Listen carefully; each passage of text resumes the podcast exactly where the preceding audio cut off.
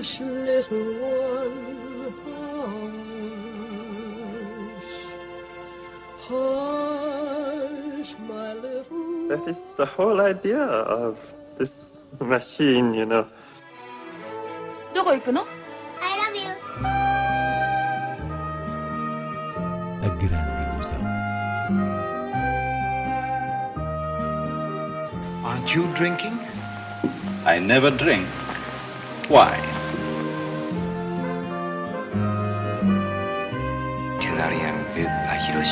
J'ai tout vu, tout.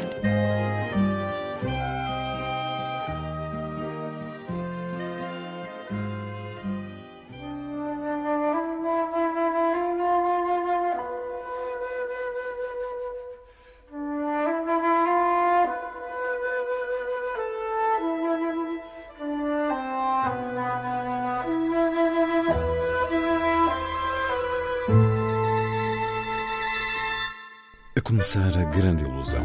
Peter van Kant, de François Ozon. Inês Lourenço, uma estreia que combina com o ciclo Rainer Werner Fassbinder, A Fúria de Viver, que se pode ver no cinema Medeia Animas desde o início do mês. Inclusivamente o filme que François Ozon adapta ou dá uma nova versão, As Lágrimas Amargas de Petra von Kant, está nesse ciclo. Ozon já se tinha relacionado com o universo de Fassbinder através de Gotas de Água sobre Pedras Escaldantes, um filme de 2000 que é a adaptação de uma peça do cineasta alemão.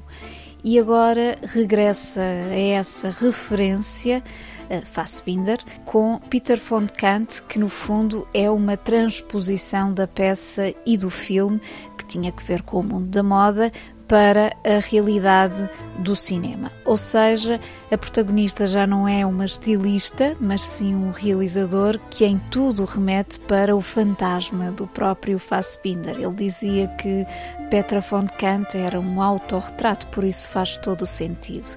E aqui até o design do filme joga com uma série de elementos que sublinham o diálogo com a, a paisagem criativa de Fassbinder. No essencial, a história é a mesma, anda à volta de uma paixão súbita que põe à vista uma dinâmica de relações humanas, desde logo enquanto relações de poder num só espaço, e é um filme delicioso, maravilhosamente protagonizado por Denis Menochet, num misto de farsa e tragédia, uma personagem que vive entre devaneios de grandeza e o drama amoroso, tudo envolvido por uma espécie de sedução teatral no sentido mais colorido, sem esquecer que hum, conta ainda com as presenças femininas de Isabella Gianni e uh, Ana Chigula, ela que interpreta a mãe de Peter von Kant e que faz uma ponte emocional com o cinema de Fassbinder, sendo uma das atrizes mais importantes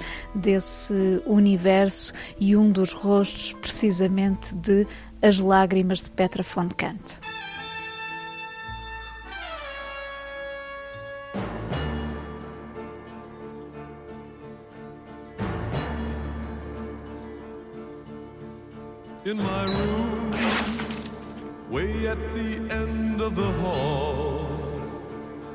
sit and stare at the wall, thinking how lonesome I've grown, all alone in my room.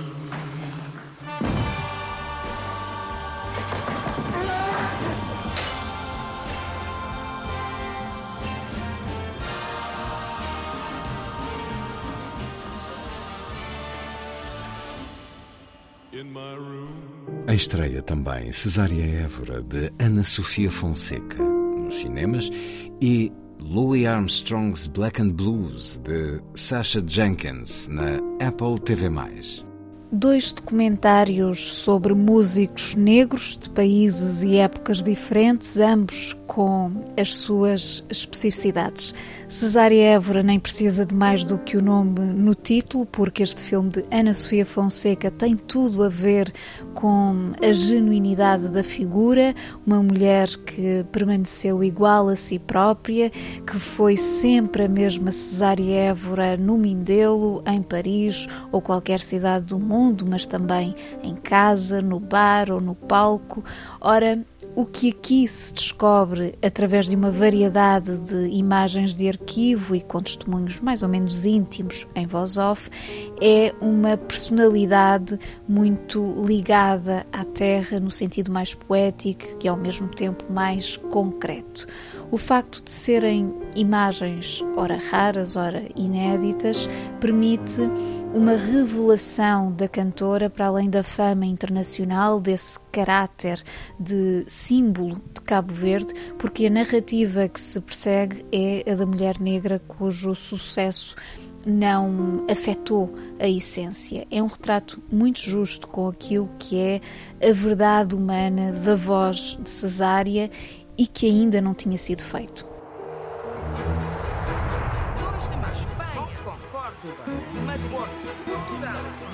Conseguimos entrar num meio que nenhum artista africano naquele tempo tinha conseguido. Elle a une voix unique. C'est quelque chose qui vient des tripes, qui vient de sa vie, qui vient de son pays. Ça, ça ne fabrique pas dans, une, dans un studio.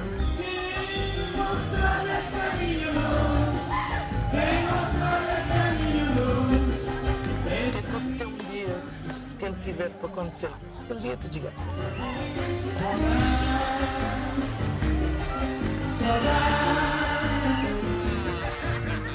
Ele já couché muito, al couché vida. Agora falta couché era só lua.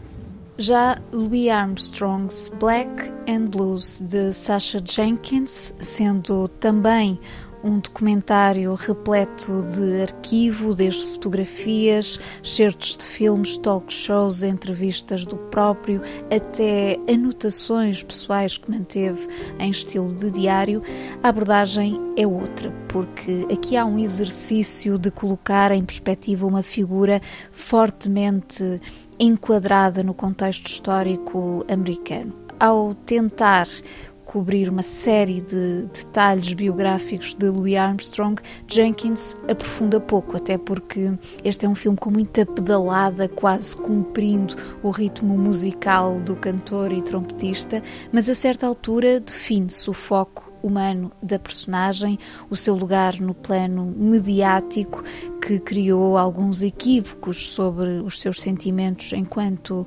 artista negro, que não abdicou de uma proximidade autêntica dos seus pares numa indústria branca.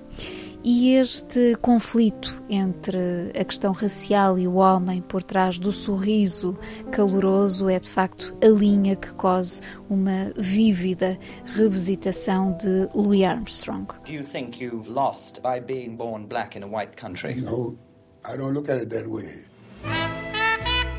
The greatest influence in jazz of all time, Louis Armstrong. Old empty bed. Jazz almost stems from Louis Armstrong. Wished I was dead. What did I do? Anybody who has uttered a sound on American radio, so black blue. it's because of Louis Armstrong's innovations. He never would come out publicly, but at home he had his opinions. Vamos a outras propostas de cinema. Começo pela Festa do Cinema Francês, a mostra que está a decorrer até dia 20 de novembro em 10 cidades portuguesas, trazendo o melhor das produções recentes desta cinematografia. As cidades contempladas são, desde logo, Lisboa, Almada, Coimbra, Oeiras, Porto, Viseu, Évora, Faro, Lagos e Funchal.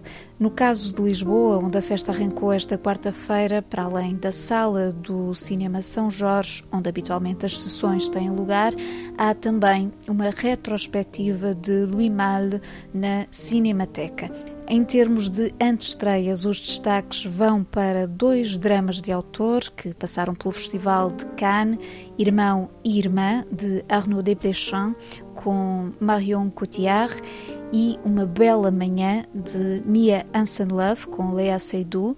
Há ainda um retrato biográfico de Simone Veil, o filme Simone, a Viagem do Século, uma revisitação da famosa personagem criada por Georges Simenon, Maigret e a Rapariga Morte, de Patrice Lecomte, com Gérard Depardieu na pele do comissário Maigret, e o encerramento faz-se com uma comédia, o Inocente de Louis Garrel, aqui uh, ator e realizador.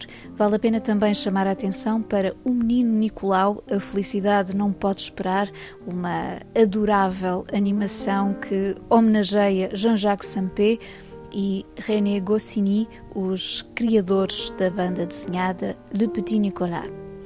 Em Lisboa, o Cinepop está de volta para uma nova temporada com sessões aos domingos no Fórum Lisboa. A primeira é uma tradicional sessão de Halloween com Pesadelo em Elm Street de Wes Craven, seguindo-se os clássicos modernos Doutor Estranho Amor de Kubrick, Fight Club de David Fincher e Parque Jurássico, o primeiro de Spielberg.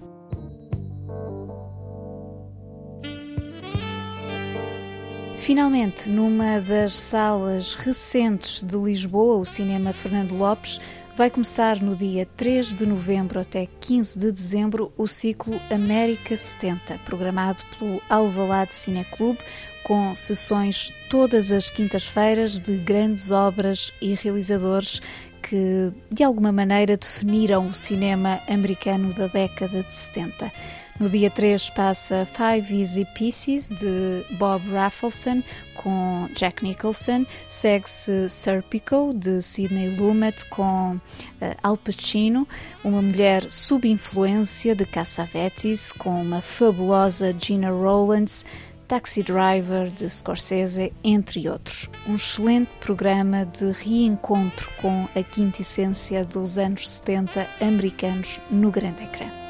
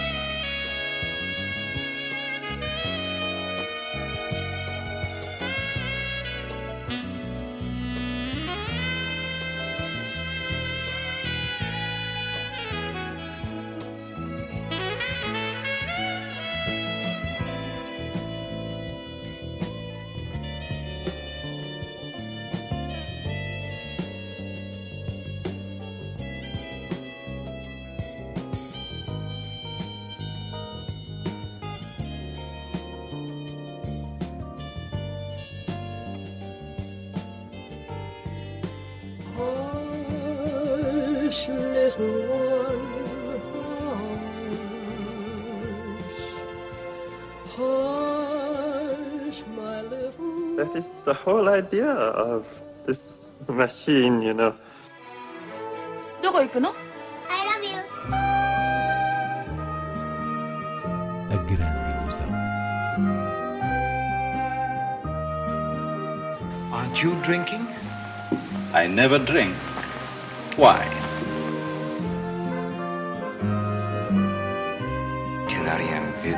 J'ai tout vu. Tout.